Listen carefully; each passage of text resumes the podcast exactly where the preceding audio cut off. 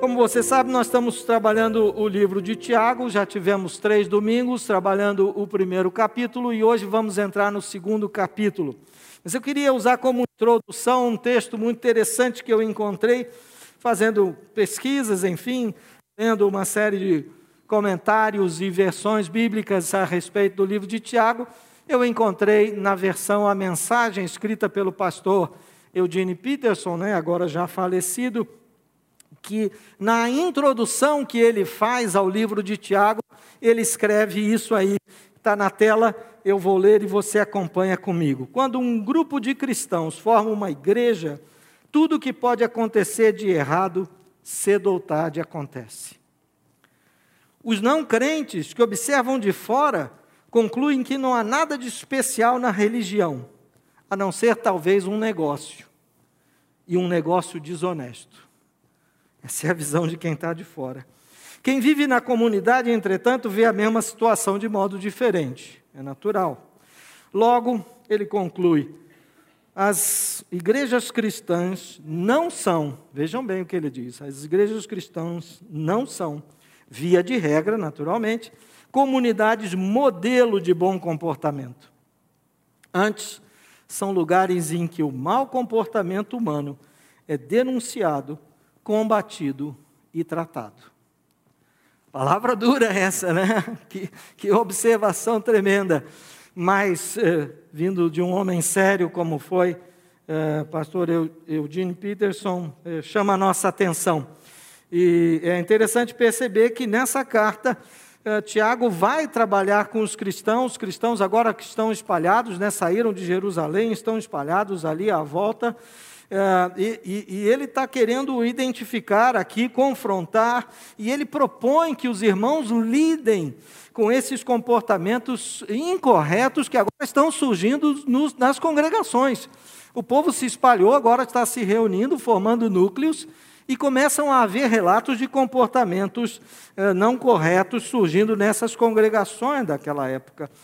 Mas eu creio que o ensino continua válido ainda hoje, porque, como pessoas uh, experimentamos as mesmas dificuldades que naquela época eles experimentavam, então nossas comunidades também apresentam dificuldades e problemas, e é isso que o livro de Tiago trata e nós queremos eh, compartilhar aqui também. Com essa série que estamos chamando de Evidência Vitoriosa, Uh, o que nós estamos pretendendo é evidenciar, chamar atenção, né, destacar aqui sinais, demonstrações práticas, evidências efetivamente da nossa fé.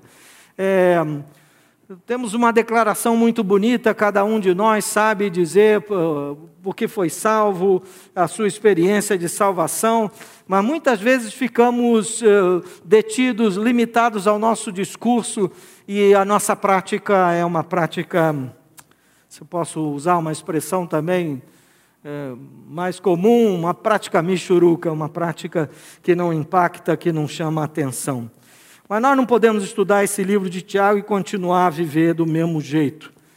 Essa, essa carta deve produzir em nós alguma mudança, alguma área na minha vida, na sua vida, que precisa da instrução do texto sagrado. E eu quero resgatar um, um versículo, pelo menos, do capítulo 1, o pastor André trabalhou nos últimos domingos, é o versículo 22, que diz: Não se limitem, porém, a ouvir a palavra, ponham-na em prática, do contrário, só enganarão a si mesmos. A gente ouve, ouve, ouve, e muitas vezes demora a colocar em prática, demora a agir, demora a assumir aquilo como comportamento. Temos na nossa mente está claro o conceito, o princípio, o ensinamento, mas quando é que isso vai passar a fazer parte uh, da nossa prática uh, realmente? Por isso, nós vamos meditar hoje, a partir de hoje, no capítulo 2, vamos trabalhar o capítulo 2 em dois encontros, em duas mensagens. Nesse primeiro domingo, vamos trabalhar do versículo 1 ao versículo 13, e no domingo que vem, do versículo 14 até o último versículo uh, do capítulo 2. Uh, ah, estamos dando como subtítulo para esse capítulo 2 é, a fé vitoriosa que assiste o outro, né? que, que presta assistência, que se preocupa com o outro, que tem um olhar generoso sobre o outro. E hoje vamos trabalhar uma ênfase em cima da discriminação. Uma fé vitoriosa, ela não discrimina. Né? Quem experimenta, quem vive a fé vitoriosa não é alguém que discrimina o outro. E no domingo que vem vamos falar sobre a questão da assistência, da generosidade, de como dividir e compartilhar aquilo que temos. Por isso, vamos direto à leitura do texto. Convido você a me acompanhar. Se quiser abrir sua Bíblia, seu celular, enfim, mas o texto vai estar projetado também aí na tela a partir do versículo 1 até o 13. Diz assim o texto. Meus irmãos, como podem afirmar que têm fé em nosso glorioso Senhor Jesus Cristo se mostra um favorecimento a algumas pessoas? Se, por exemplo, alguém chegar a uma de suas reuniões vestido com roupas elegantes e usando joias caras, e também entrar um pobre com roupas sujas, e vocês derem atenção ao que está bem vestido, dizendo-lhe: sente-se aqui nesse lugar especial, mas disserem ao pobre: Fica em pé ali, ou, ou sente-se aqui no chão mesmo. Essa discriminação não mostrará que agem como juízos, guiados por, motivar, por, uh, por motivos perversos? Ouçam, meus irmãos, não foi Deus que escolheu os pobres deste mundo para serem ricos na fé? Não são eles os herdeiros do reino prometido àqueles que o amam? Mas vocês desprezam os pobres, não são os ricos que oprimem vocês e os arrastam aos tribunais? Não são eles que difamam aquele cujo nome honroso vocês carregam? Sem dúvida, vocês fazem bem quando obedecem à lei do reino, conforme dizem a Escritura, as Escrituras. Ame seu próximo como a si mesmo. Mas se mostram favorecimento a algumas pessoas, cometem pecado e são culpados de transgredir a lei. Pois quem obedece a todas as leis, exceto uma, torna-se culpado de desobedecer a todas as outras. Pois aquele que disse não cometa adultério também disse não mate. Logo, mesmo que não cometam adultério, se matarem alguém, transgredirão a lei. Portanto, em tudo que disserem e fizerem, lembrem-se de que serão julgados pela lei que os liberta não haverá misericórdia para quem não tiver demonstrado misericórdia. Mas se forem misericordiosos, haverá misericórdia quando forem julgados. Questão de fundo aqui do texto, eu quero destacar nesses primeiros versículos, é a questão do tratamento desigual, a questão do tratamento com favorecimento, com discriminação. É disso que ele está falando, mas o primeiro capítulo, para começar, ele fala: Meus irmãos, como podem afirmar que têm fé? De fato, ele está falando a cristãos, e ele está falando a gente da família de Deus, gente que já tinha passado pela experiência de conhecer a mensagem das boas novas. É para esses que ele está falando, portanto, ela serve para nós hoje ainda também. Mas ele pergunta é, é possível, como podemos afirmar que tem fé no nosso glorioso Senhor Jesus Cristo. Não é a fé em qualquer ideia é, vazia, não é a fé em qualquer político habilidoso, não é a fé em qualquer teoria, né, por melhor que seja desenvolvida, não é a fé no nosso glorioso Senhor Jesus Cristo. Há um compromisso, meu irmão, quando a gente coloca a nossa fé no Senhor Jesus Cristo. Há um compromisso de espelhar para o mundo aquilo que ele ensinou, aquilo que ele é, aquilo que ele fez e aquilo que ele deixou como legado a cada um de nós. E é sobre isso que Tiago está falando, e a ênfase dele vai ser na prática, porque nós precisamos evidenciar, nós precisamos dar sinal, nós precisamos chamar a atenção, não pelo fato de fazer simplesmente barulho né, e, e festa, mas no sentido daquilo que realizamos. Ora, ah, comentário feito aqui pelo pastor André, na hora que mostramos o vídeo da nossa campanha aqui, me chama a atenção, irmãos, porque Às vezes a gente é muito devagar com certas coisas. Cada um de nós sabe que há necessidades à nossa volta, há pessoas passando fome, há pessoas desempregadas, há pessoas sem capacidade de, de, de, de comprar o mínimo necessário. Eu sei, entre nós há muitas iniciativas pessoais e eu louvo a Deus por cada uma delas. É, talvez fizéssemos uma enquete aqui, iríamos descobrir muita gente que participa de uma ou outra iniciativa de maneira individual, na sua família, eu já abençoo aqui, já ajudo ali. Mas como comunidade, que sinal nós vamos dar a esse bairro em função daquilo que podemos realizar? Evidências da fé vitoriosa, que não pode se mostrar apenas no boa mensagem, no bom discurso, mas que tem que haver uma ação prática, meus irmãos, essa semana. Todo dia, de segunda a sexta, das duas às 18 horas, tem alguém lá no Hub, leve alguma contribuição. E não queremos apenas que você doe dinheiro, nós já nos meses anteriores temos ajudado campanhas eh, com a Associação Viva Moema. Agora queremos que você doe gêneros, que você doe roupas, agasalhos, cobertores, nas suas compras, acrescente alguma coisa e aproveite, passe no Hub um desses dias, deixe ali a sua contribuição e venha conosco aos sábados. Estamos visitando as ruas de Moema, divulgar essa campanha, venha fazer parte disso com a gente. De novo, sinais, evidências que mostram quem Jesus é na nossa vida. Portanto, interessante esse primeiro versículo quando ele chama atenção para isso. Nossa fé está colocada no Senhor Jesus. E por causa disso, nós temos uma série de compromissos. E é esperado, são esperadas reações da nossa parte de uma certa maneira. Depois, nos versículos 2 e 3, ele vai descrever efetivamente o, o, o ponto que ele quer tratar. Ele vai falar do tipo de favorecimento. E está muito claro aqui: duas pessoas chegam na mesma reunião. Uma delas está bem vestida, né? aparentemente roupas caras, joias, isso dá uma ideia de alguém com capacidade financeira, talvez alguém poderoso, uma autoridade, alguma coisa. E ao mesmo tempo, naquela reunião, chega alguém também pobre. O texto fala de roupas sujas, que dá a entender a diferença de classe social entre essas pessoas. E o que o texto chama a atenção é o fato, é, não de que nós recebemos os dois, mas de que nós tratamos de forma diferente essas duas pessoas. E, gente, aqui ele está dando como exemplo a questão entre um rico e um pobre. Mas eu penso que para fazermos uma boa aplicação desse texto hoje, precisávamos pensar em outro tipo de situação. Não é só a questão do dinheiro, de ser rico, de ser pobre, de ser poderoso ou ser simples, que está mexendo com as nossas relações.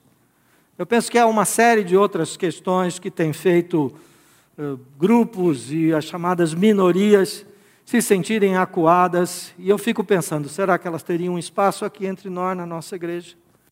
Será que a gente receberia bem alguém que chegasse aqui e fizesse parte de uma dessas minorias? Eu não quero nominar aqui porque não é esse a intenção do, do nosso tempo de meditação. Mas vamos pensar, há uma série de grupos de pessoas que talvez não sejam bem recebidos na igreja talvez não fossem bem acolhidos entre nós. E é esse o ponto que o texto está colocando aqui. O preconceito e, e racismo têm produzido entre nós é, problemas imensos.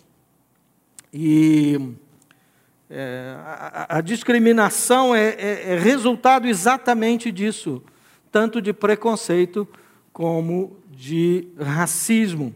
E é interessante porque a gente pode trabalhar um pouco esse aspecto, mas antes de ir lá, eu quero fazer algumas definições, mas só quero chamar a atenção para você que no versículo 4, o texto vai uh, fazer uma, uma definição desse tipo de atitude que, que faz tratamento desigual, e o texto diz assim: essa discriminação mostrará que vocês agem como juízes guiados por motivos perversos. Que é um juiz motivado eh, por perversão, que tem um coração perverso? É alguém mau, é alguém que deliberadamente quer prejudicar o outro, que quer fazer uma maldade com alguém. E é isso que o texto está dizendo que nós somos quando agimos assim, com diferença, com desigualdade. Ele está nos classificando como juízes guiados por motivos perversos. Isso não é bom. Veja, Provérbios 11, 20, um texto interessante em que diz: Os perversos de coração são detestáveis para o Senhor. Portanto, esse tipo de coração aqui que ele detecta com essa atitude é detestável para o Senhor. Agora, versículos 8 e 9, o texto vai dizer que nós fazemos certo se nós obedecermos à lei e fizermos as coisas certas. E ele vai dar como referência o texto que já é muito conhecido: ame seu próximo como a si mesmo. E aqui está uma dica importante, porque é pensar em fazer para o outro aquilo que você gostaria que fizessem para você. Como você gostaria de ser recebido? Como você gostaria de ser tratado? De que maneira você gostaria de ser acolhido aonde você chega? É dessa maneira também que devemos pensar em fazer ao outro.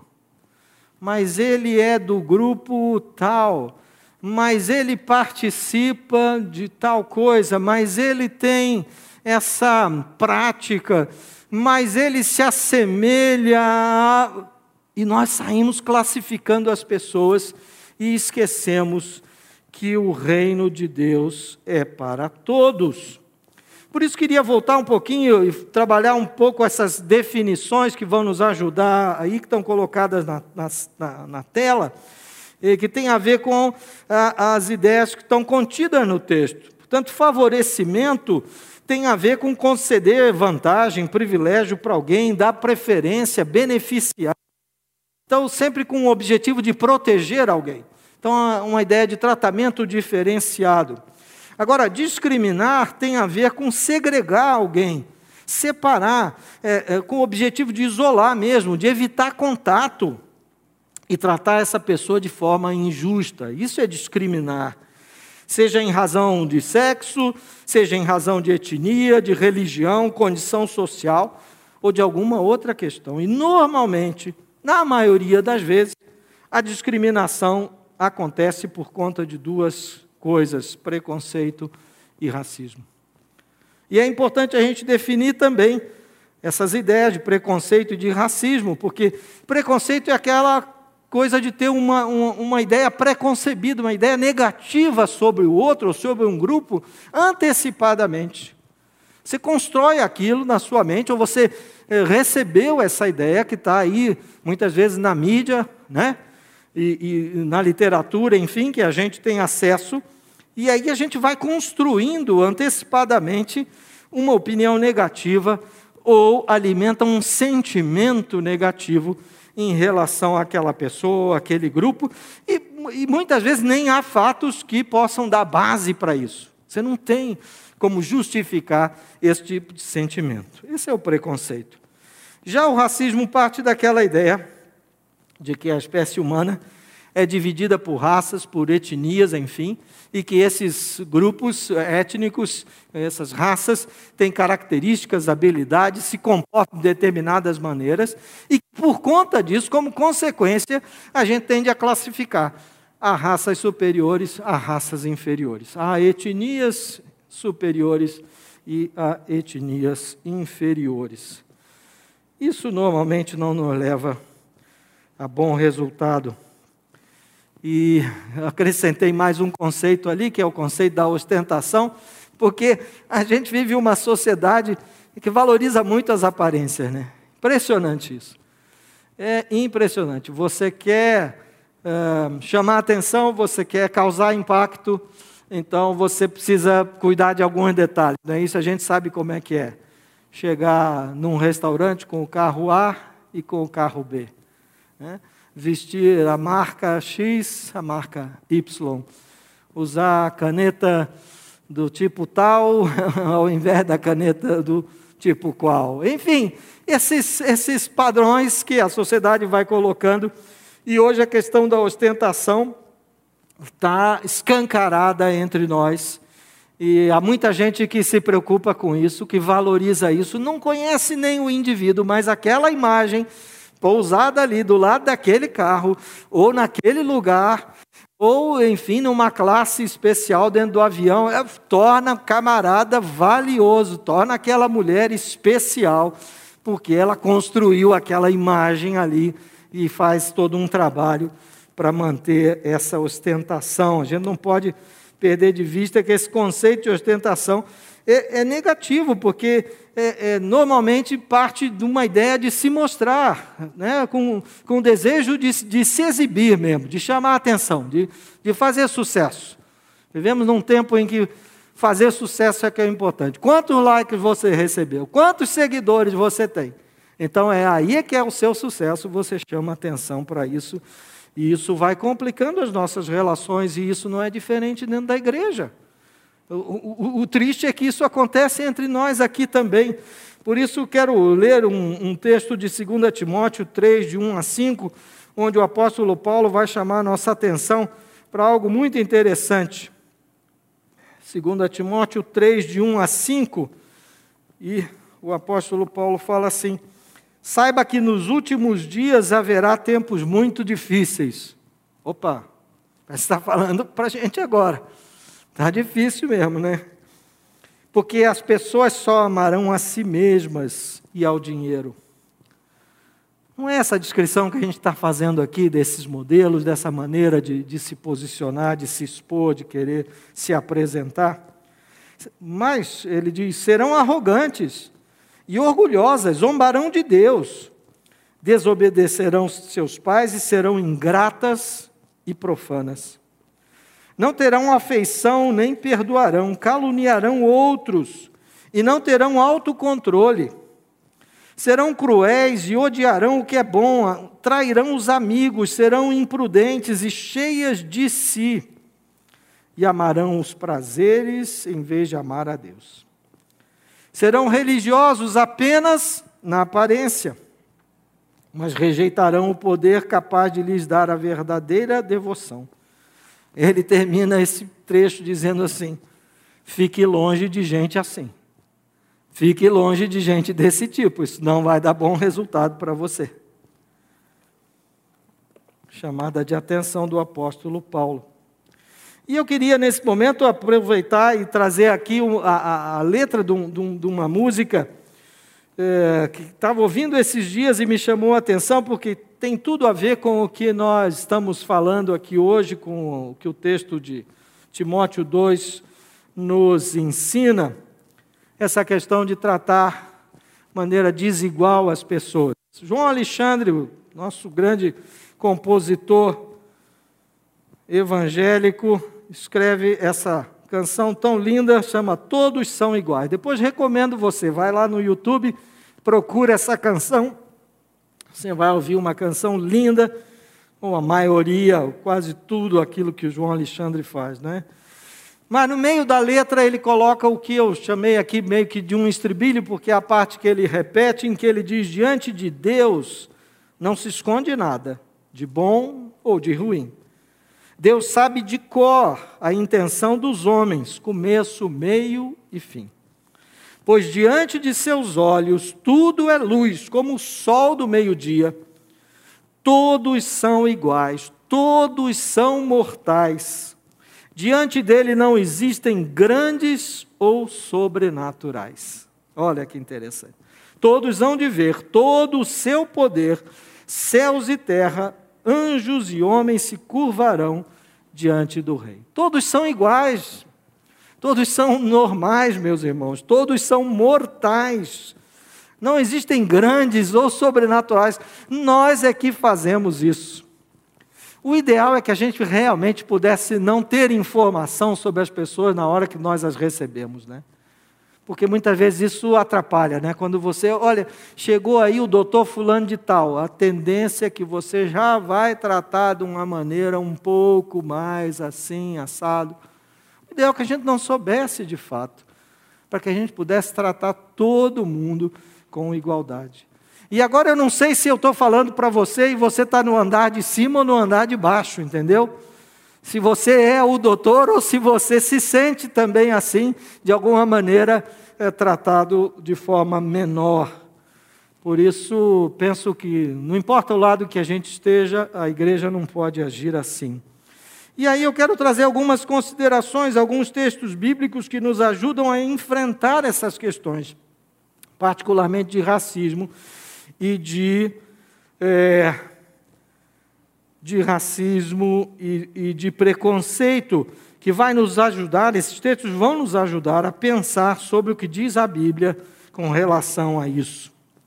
Na questão do racismo, quando a gente imagina classes diferentes, etnias mais valorizadas do que outras, é importante ter em vista que todo ser humano, seja qual for ele, onde ele tiver nascido, seja a, a forma que ele tenha, o gênero, inteligência, saúde, classe social, não importa, todo ser humano foi criado à imagem de Deus.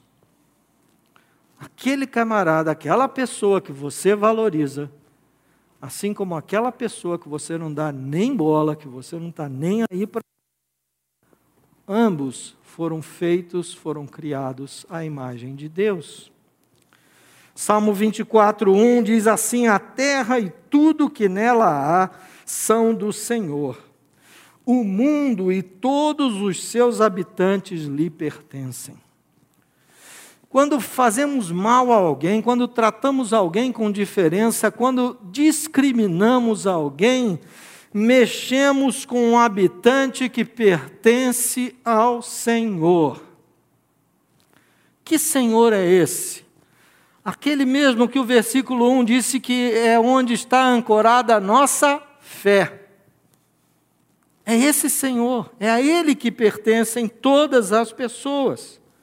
Então, quando tratamos mal, quando discriminamos, quando adotamos alguma forma de preconceito, de racismo, nós estamos mexendo com alguém que foi criado à imagem de Deus. Interessante a gente pensar um outro texto que eu queria ler aqui também, Atos 17, é, versículos de 22 a 31. Pa Paulo é levado para Atenas e é colocado lá para falar é, intelectuais, enfim, era o conselho ali naquele momento. E Paulo então vai dizer assim, a partir do versículo 22, Paulo se levantou diante do conselho e assim se dirigiu a seus membros, homens de Atenas. Vejo que em todos os aspectos vocês são muito religiosos. Pois enquanto andava pela cidade, reparei em seus diversos altares.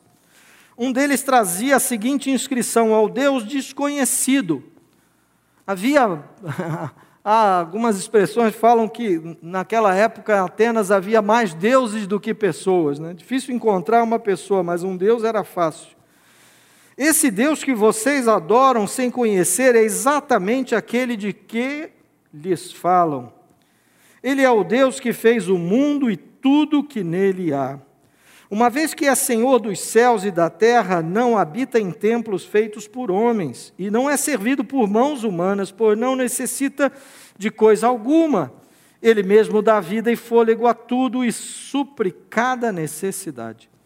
De um só homem ele criou todas as nações da terra, tendo decidido de antemão onde se estabeleceriam e por quanto tempo. Seu propósito era que as nações buscassem a Deus e, tateando, talvez viessem a encontrá-lo, embora ele não esteja longe de nenhum de nós. Pois nele vivemos, nos movemos e existimos. Como disseram alguns de seus próprios poetas, somos descendência dele. E por ser isso verdade, não devemos imaginar Deus como um ídolo de ouro, prata ou pedra, projetado por artesãos.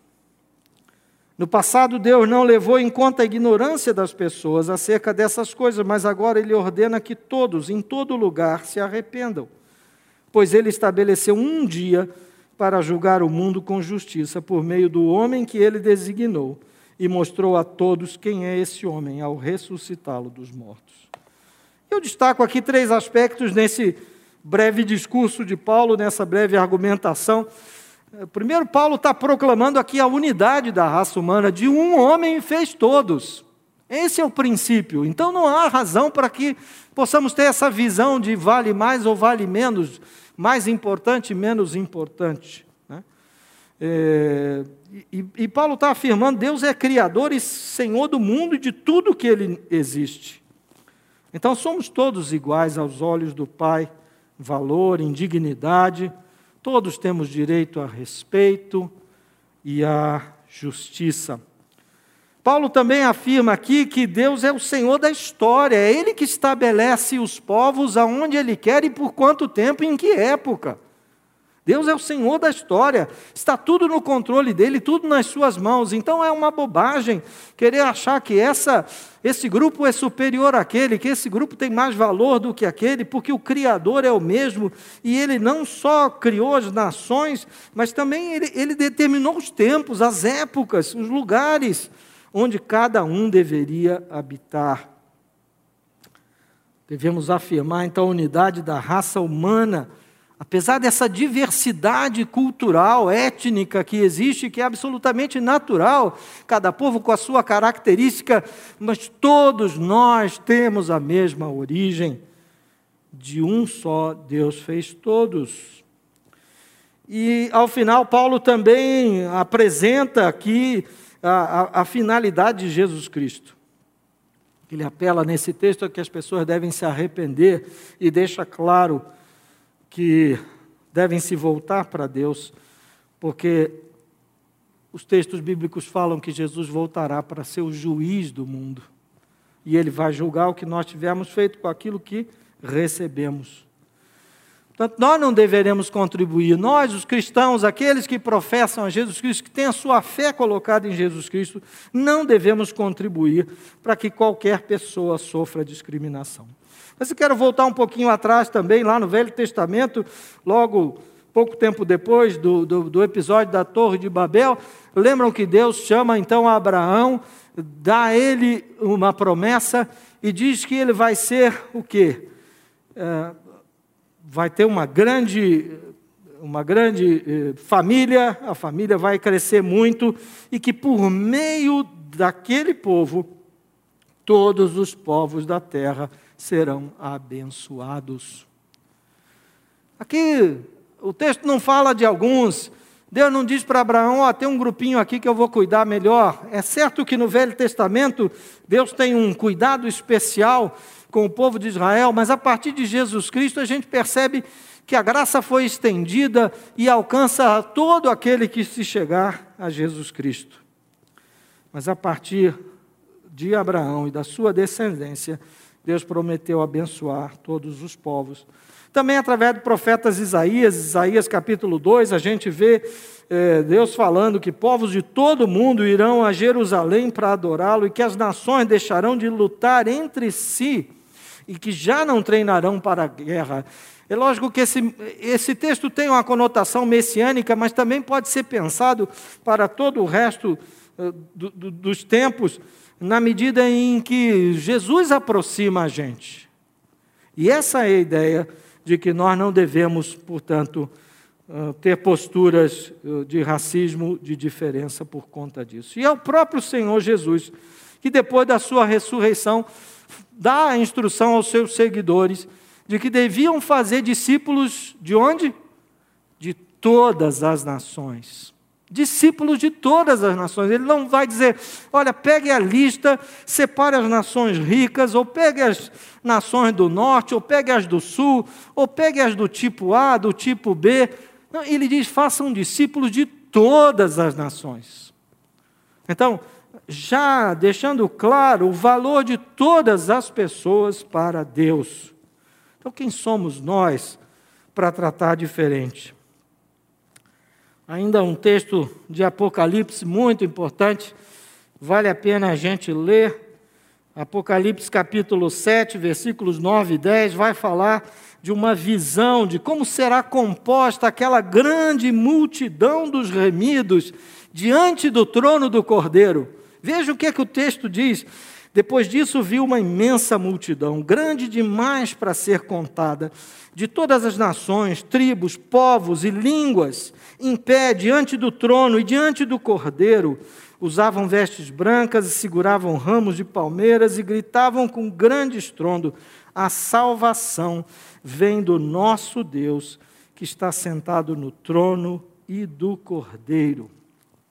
Meus irmãos, essa é a imagem do que vai ser aquele grande encontro diante do trono do Cordeiro. Gente de todos os povos, línguas, nações, de todos os lugares, tribos, nós vamos nos surpreender, porque tratamos mal a alguns aqui, fizemos diferença, discriminamos, e o texto diz que muitos estarão lá. E se vai ser assim na eternidade, por que, que nós devemos tratar com diferença alguns que estão à nossa volta apenas por conta da etnia, por conta dessas características de raça. Efésios 6 a gente lê: vocês e eles têm o mesmo Senhor no céu, e ele não age com favoritismo. Deus não age com favoritismo, não agiu assim com a gente, e é por isso que a gente também não deve agir dessa maneira. Tanto o racismo não faz nenhum sentido. Mas também enfrentar as questões do preconceito é importante e é necessário nos nossos dias. A Bíblia chama a atenção daqueles que verdadeiramente querem agradar a Deus, para o fato de que Ele não se impressiona. Deus não se impressiona com aquilo que nós mostramos externamente. Ah, não é, não é realmente a, a não são as nossas roupas, não é a nossa casa, não é a nossa formação acadêmica, o conjunto de diplomas que a gente tem lá, não é o nosso carro, nossa reputação, o nosso papel na sociedade que nos torna melhores ou piores diante dele. E é interessante a gente ver que lá no Antigo Testamento, ainda naquele episódio em que Samuel vai ungir o rei Davi. Lembra o que, que aconteceu ali? É, Deus fala com Samuel, fala, prepara aí uma, uma vasilha né, com, com óleo, você vai ungir o novo rei. Ele até se assusta, diz, mas como é que vai ser isso? Tal? Não vai dar certo, não pode ir lá que é, leva, leva também um animal, vai fazer um, um, um, um holocausto lá para me cultuar, e por conta disso você vai, procura um homem chamado Jessé, e aí eu vou te indicar quem é o filho. E ele chega lá e de cara pega o mais velho, né? Então, percebam já os, os critérios, né? A gente já começa a fazer diferença. Então, não, deve ser o mais velho, né? Vou pegar aqui o primogênito, né? E aí o cara se apresenta e Deus diz: não é esse não, manda vir outro. E aí, ok, mas tem, tem, tem um outro filho, traz o segundo. Opa, aqui, Samuel está entusiasmado. E Deus fala: não, não é esse cara, não. Manda vir outro. E assim vai vindo, até que chega uma hora que ele diz para Jessé: escuta, acabaram seus filhos, que até agora Deus está me dizendo que não é nenhum desses, então eu não estou entendendo. Ele me mandou aqui para ungir o rei. Você me apresenta seus filhos, ele diz que não é nenhum desses. E ele lembra de um, de um cara lá, oh, tem mais um aqui, o mais novinho. Tem, tem um cara, mas está cuidando lá do rebanho. Um cara, talvez tenha um, uma atuação um pouco mais simples aqui entre nós. Ele está cuidando, é, é, só esse que falta. Não sei, quer que chame esse cara também? E aí vem Davi e Deus diz: Esse é o homem. Samuel fica meio assustado, né? Mas como assim? É, é, é esse? E aí a expressão que o texto fala é que o Senhor não vê as coisas como o ser humano as vê. As pessoas julgam pela aparência exterior, mas o Senhor olha o coração. Quantas vezes, meu irmão, aqui mesmo entre nós, eu dou valor a alguém desvalorizo o outro, porque não tenho uma afinidade, porque não é do, do, do meu grupo de, de, de mais proximidade, porque, é, porque ah, nunca me aproximei muito daquela pessoa e a gente tem uma tendência às vezes de tratar com um pouco mais de desprezo, com um pouco menos consideração. O Senhor não vê as coisas como o ser humano vê, as pessoas julgam pela aparência exterior, mas o Senhor olha o coração. Mas também não só no Antigo Testamento, mas no Novo Testamento há vários textos que podem nos ajudar nessa reflexão também. João 7, 24, não julguem de acordo com as aparências, mas julguem de maneira justa. Também Romanos 12, 9 e 10, amem as pessoas sem fingimento, odeiem tudo que é mal, apeguem-se firmemente ao que é bom, amem-se com amor fraternal e tenham prazer em honrar uns aos outros. Tenham prazer em honrar uns aos outros. Ainda Romanos 12, 16: vivam em harmonia uns com os outros. Não sejam orgulhosos, mas tenham amizade com gente de condição humilde. E não pensem que sabem tudo. Tenham amizade com gente condição humilde, não pensem que sabem tudo. Ainda Romanos 15, que Deus, aquele que concede paciência e ânimo, os ajude a viver em completa harmonia uns com os outros, como convém aos seguidores de Jesus. Completa harmonia. E agora, Mateus 7,12, que é um texto importantíssimo e que meio que fecha esse conceito que diz: em todas as coisas façam aos outros o que vocês desejam que eles lhes façam. Essa é a essência de tudo o que ensinam a lei e os profetas. É assim, meu irmão, é como você gostaria de ser tratado, que você gostaria de tratar, você deveria tratar o outro também. E entre nós não deveria haver ninguém que se sentisse triste por conta disso. Ninguém que saísse daqui ou de qualquer um dos nossos encontros pensando, pouca gente falou comigo, quase ninguém me deu atenção. É, parece que eu não tenho mesmo muita importância para aquela comunidade. Quase ninguém me cumprimentou hoje. Não há. Não vejo preocupação das pessoas comigo.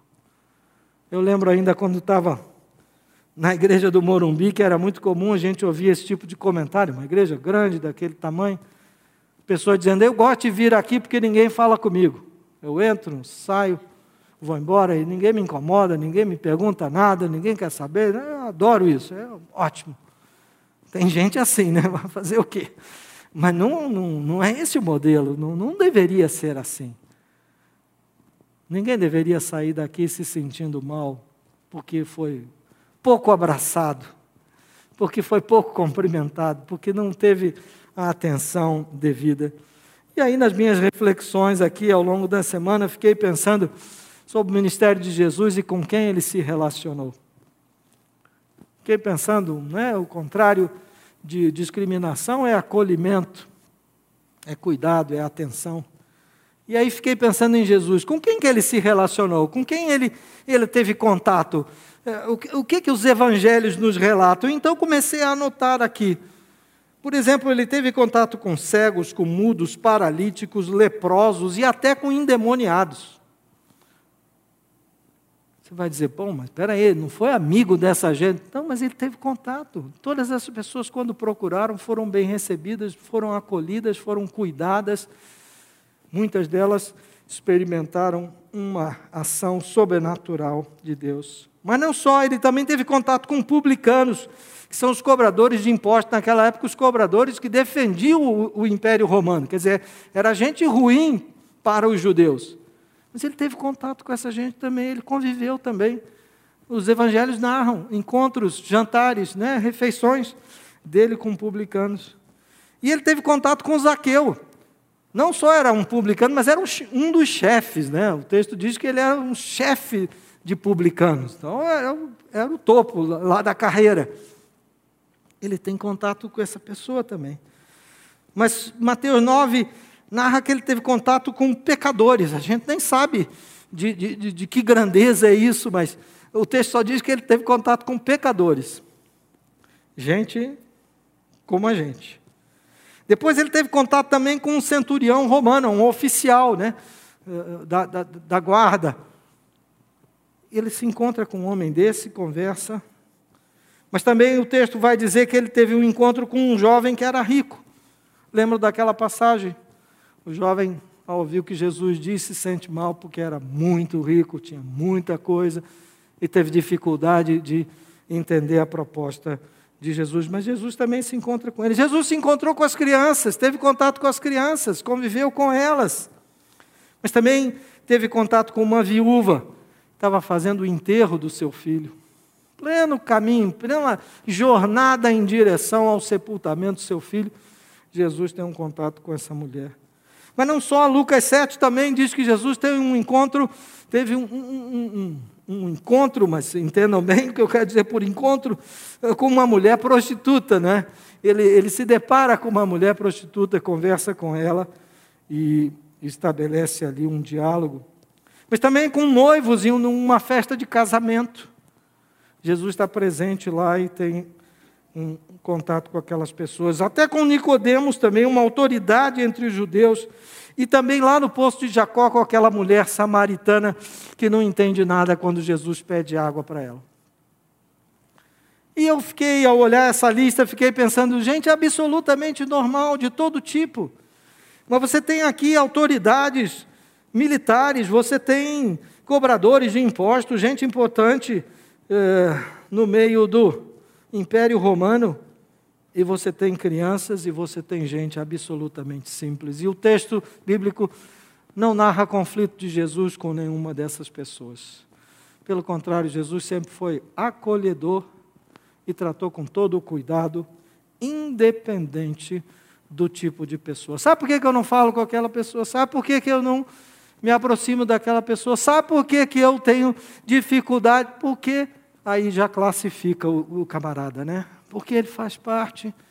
E hoje, então, temos umas diferenças também no campo político, umas bobagens tremendas, e nós vamos classificando as pessoas e aí vamos nos afastando delas. Quando, na verdade, o que o texto diz é que a gente não devia fazer diferença, a gente não devia tratar de ninguém com diferença porque o favorecimento, assim como a discriminação, é pecado. O texto deixou claro ali. E no versículo 10 a gente pode ler que quem obedece a todas as leis, exceto uma, torna-se culpado de desobedecer a todas as outras. Não adianta, meu irmão, dizer assim, cara, mas olha só, deixa eu te falar. Eu sou um cara bacana, eu não roubo ninguém, eu não adultero, sou fiel lá na minha esposa. Eu, então, todas aquelas coisas importantes da lei, eu faço, cara. Fica tranquilo. Ah, de vez em quando eu desconsidero alguém, trato mal alguém, eu finjo que não vi, né? não dou muita atenção aí. Mas o que o texto está dizendo é o seguinte: se você é, obedece às leis, mas exceto uma, tem um ponto ali que você escorrega, que você pisa na bola, então você se torna culpado de desobedecer a todas as outras. Então não importa qual é o mandamento, em que ponto que a gente escorregou, mas a gente é culpado de desobedecer a todas as leis. E o versículo 13 diz que nós somos incentivados a agir com misericórdia com aqueles que são diferentes de nós. Eu sei, é difícil às vezes estabelecer uma relação com alguém, não tenho menos afinidade, mas o texto sugere que a gente deve agir com misericórdia. Sabe por quê? Porque da mesma misericórdia com que agirmos com eles, vai ser aplicada a nós no dia do juízo. Então veja bem o que você está plantando para você mesmo.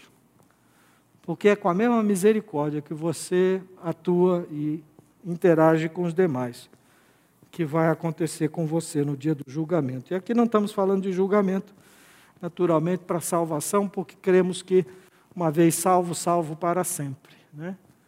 Esse é o dia do julgamento das nossas ações, todos nós vamos ter que comparecer diante do Senhor. Então, o que, que a gente faz com esse ensino? Como é que a gente trata dessa questão? Uma coisa eu sei, a igreja igreja não pode ficar calada. Aqui não pode ser um lugar onde essas coisas acontecem. Aqui não pode haver espírito de racismo. Aqui não pode haver diferença. Aqui não pode haver entre nós essa falta de consideração. Né? Aqui entre nós não pode haver. E a igreja tem que ocupar um lugar, a igreja tem que ter um papel na sociedade. Ou seja, aqui é aquele lugar em que o indivíduo chega e se sente acolhido, bem tratado, independente de quem ele é, da origem dele, do sotaque que ele tem, da região do país que ele vem, das escolhas que ele tem. E eu sei que nesse ponto a gente até tem dificuldade de lidar com isso, porque o indivíduo entra e você já viu a caracterização dele, você já rotula. E eu digo você, mas digo para mim também, né? Faço a mesma coisa. E aí já, opa, nem me aproximo daquele sujeito, daquele indivíduo. Vamos lembrar que Jesus conviveu com todo mundo. E o conviver, e o acolher, e o tratar bem, meu irmão, não significa dizer eu te apoio, estou fechado com a tua prática, acho que você está certíssimo em fazer desse jeito, olha, estou batendo palma para você. Não é isso. Mas é dizer: vem conviver com a gente, seja bem-vindo, sente aqui do meu lado, vamos caminhar junto. Quem sabe na caminhada, essa pessoa vai ter os olhos abertos, vai entender a mensagem do Evangelho e vai tomar uma decisão lá de Jesus Cristo, vai ser impactado pela mensagem do Evangelho. Mas simplesmente deixar fora, deixar longe, não dar espaço, não receber bem, não tratar com, com generosidade as pessoas por conta dessa rotulação, não vai nos levar a lugar nenhum e o texto diz que isso é pecado. E eu quero terminar com duas citações, dois pensamentos que eu retiro do livro de John Stott, o livro com o título Cristão em uma Sociedade Não Cristã, muito interessante. E John Stott então faz duas observações que vale a pena a gente pensar sobre elas. A primeira, ele diz: as igrejas devem estar na vanguarda da condenação do racismo e não vê-lo como assunto para uma palestra ocasional, caso haja interesse suficiente. A verdadeira igreja inclui pessoas de todos os contextos, oferecendo-lhe sua hospitalidade e uma comunidade acolhedora. Se esse não for o caso, ela deve examinar se está dando exemplo das boas novas do Evangelho. Primeira observação que ele faz. E a segunda observação, com a qual quero terminar, ele diz: a igreja deveria ser a comunidade no mundo em que não há parcialidade, favoritismo nem discriminação, em que os pobres e fracos são defendidos e os seres humanos são livres para serem humanos como Deus os criou. Pergunta que eu quero que você leve, assim como eu quero levar para mim nesse domingo, é: que evidências eu tenho dado da minha fé? Como é que o mundo vê a minha fé através das minhas ações práticas, particularmente da maneira como eu lido com as pessoas. Como eu interajo, trato, recebo, acolho e cuido. Que Deus nos abençoe a colocar em prática essas lições do texto sagrado. Vamos orar para terminar? Senhor, muito obrigado pela tua palavra que nos ensina, que nos adverte, que chama a nossa atenção, mas que nos orienta também sobre como devemos agir, de maneira a deixar claro ao mundo, a todos aqueles que estão à nossa volta, deixar claro quem tu és, os teus planos e a mensagem do Evangelho, o conteúdo da mensagem do Evangelho. E cada um de nós, e, e, como comunidade também, Senhor, possamos ser um, um ambiente, um ambiente acolhedor, acolhedor e capaz de tratar bem a qualquer pessoa que chegue aqui, sem rotular ninguém, tratando com cuidado todos e de qualquer origem, Pai. Que seja a igreja o lugar no mundo onde todas as pessoas se sentirão bem, para a glória do Senhor, porque a nossa fé está colocada no Senhor da glória, o Senhor Jesus Cristo. Oramos assim em nome dele. Amém.